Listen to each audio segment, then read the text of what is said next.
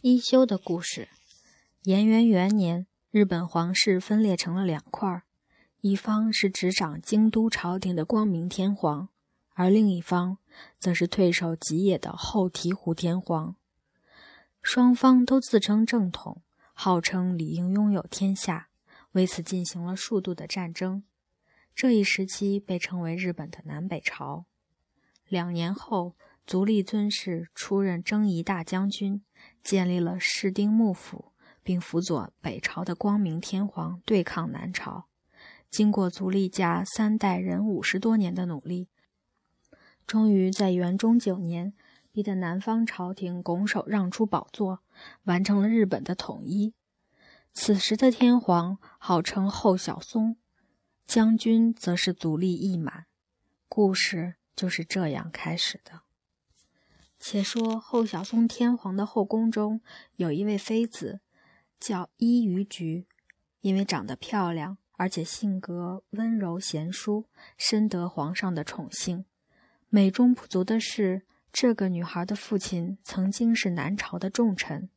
不过天皇正和他打得火热，当时也顾不了那么多了。然而，在这深宫之中，伊予菊的遭宠，理所当然受到来自各方的嫉妒。不知何时起，就有一个相当可怕的谣言开始流传起来：伊予菊是南朝出身的女儿，她心怀复兴南朝之志，并想伺机杀死天皇。一开始，后小松没怎么把她当一回事儿，可后来发现事情有点不对，似乎走哪儿哪儿都在说伊予菊想杀天皇。正所谓谎话说上两千遍，就变成了真理。所以时间一长，天皇心里就发了毛，觉得自己的人生无限宽广，实在不能这么断送在一个女人手里。于是，在明德四年的某一天，他以有难治为借口，下了一道圣旨，将将已怀有数月身孕的伊予菊赶出了皇宫。难治就是恢复南朝的志向。说通俗点儿，就是想翻天。面对诬陷，伊予菊没有任何的辩解，而是非常顺从天命地收拾了东西，然后去京都乡下的一个小村落住了下来。在那里，他于明德五年生出腹中的孩子，取名为千菊丸，就是后来的一休。在伊予菊和乳母玉江的照顾下，小千菊丸长得非常健康、活泼、可爱。人也非常聪明，五岁不到就能够做和歌。人称学问之神的日本第一大儒兼元道真初次写和歌，也不过就是这个年纪。除了两个女人之外，还有很多不认识的叔叔，也常来给千菊丸小朋友送钱、送粮食什么的。每次送完东西，还要跟一鱼菊单独聊上几句。想歪的统一站成一排去面壁。这些叔叔不是别人，都是足利幕府派来的。对于一个有翻天嫌疑的女人和拥有南朝血统的皇子，幕府当然不可能不闻不问就让他们安居郊外。送东西是假，打探虚实是真。不过长此以往也不是办法，所以在英勇六年，时任将军的足利义满，也就是动画片中。经常被涮着玩的那位，下了一道命令，让千居丸出家做和尚去。具体的衣钵地点位于京都的安国寺。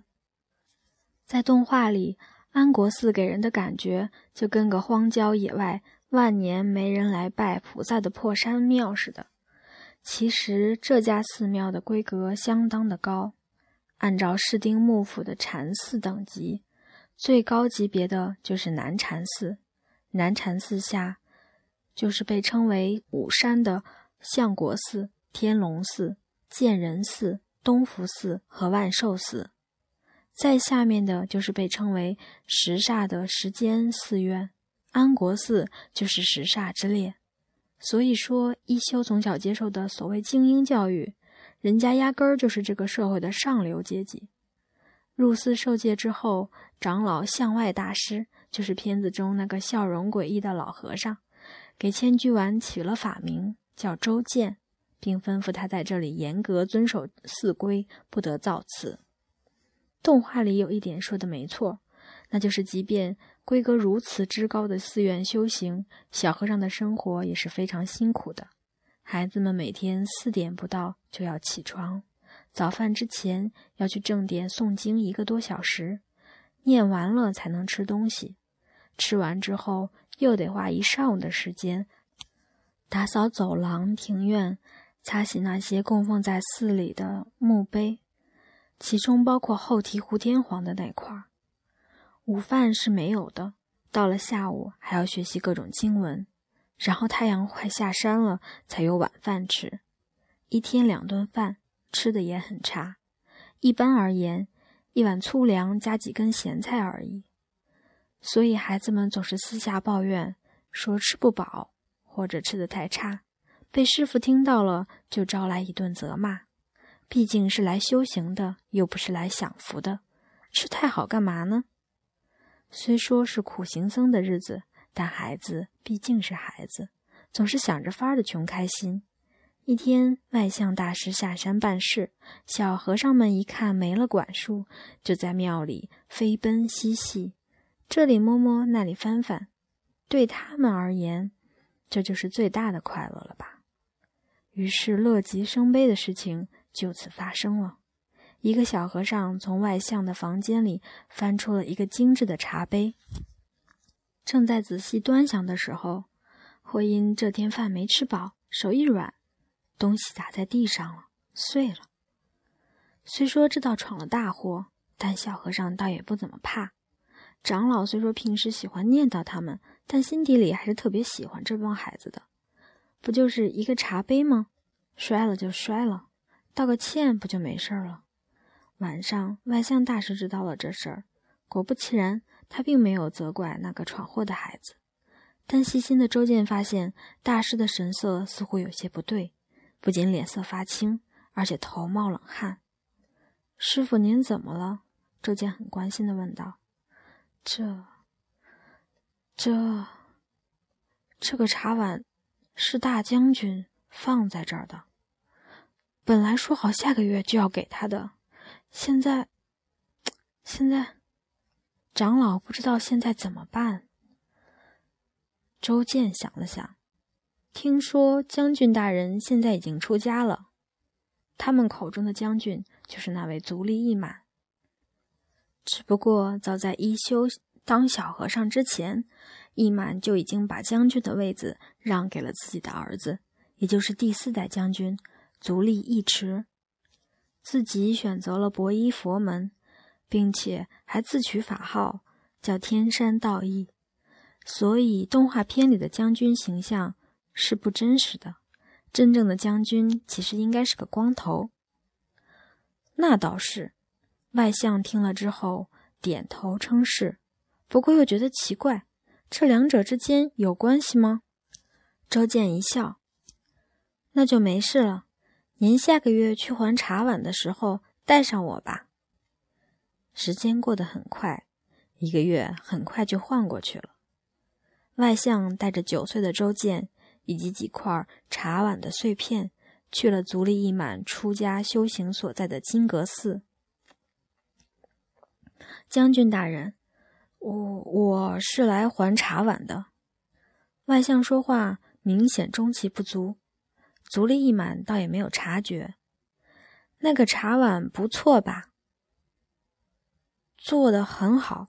外相一边说着，一边硬着头皮把原先装茶碗、现在装着瓷片的木匣子递给了身旁的周健，由他传给将军。周健倒是非常淡定，捧着匣子来到易满跟前，施了一个礼。将军大人，易满问道：“怎么了？有生命的东西终究会怎么样呢？”哦，你这个小和尚是在问禅。足利义满一下子来了兴趣。所谓问禅，就是两个佛门之人就天地问万物互相回答提问，是禅宗修行的内容之一。义满好歹也是和尚，所以他正襟危坐。有生命的东西终将死亡。那有形状的东西呢？有形状的东西终将碎灭。足利义满对答如流，但说完之后，心里咯噔了一下，背上阵阵发麻，总有一种不祥的预感。接着，他看到周健亲手打开了木匣子，里面是一堆碎片。这就是有形状的茶碗。一满盯着周健，周健也毫不畏惧地看着一满，两人大眼瞪小眼儿，好一会儿。行吧，我原谅你了。一满很大方的笑了笑，为了奖励你的勇敢，我请你吃饭。其实他已经认出来了，眼前这家伙就是那个南朝妃子的儿子千菊丸皇子。只不过还真没想到，伊于菊是如此容易屈服、任人摆布的女人，可生出来的孩子倒是机智聪明、胆略过人。留不得呀，留不得！心里这么想着，但他嘴上可没说出来，只是招呼着说：“快开饭吧。”日本当时的饭局是每个吃席的人跟前有单独的一份，自己吃自己的，你可以选择吃什么或者不吃什么。将军的招待自然要比司里好吃得多，所以周健非常开心的把眼前的东西一扫而光。坐在一旁的外相大师惊呆了，因为他发现摆在一休面前，除了摘菜之外，还有鱼和肉。按照室町时期的佛门清规，和尚是不能吃这些东西的。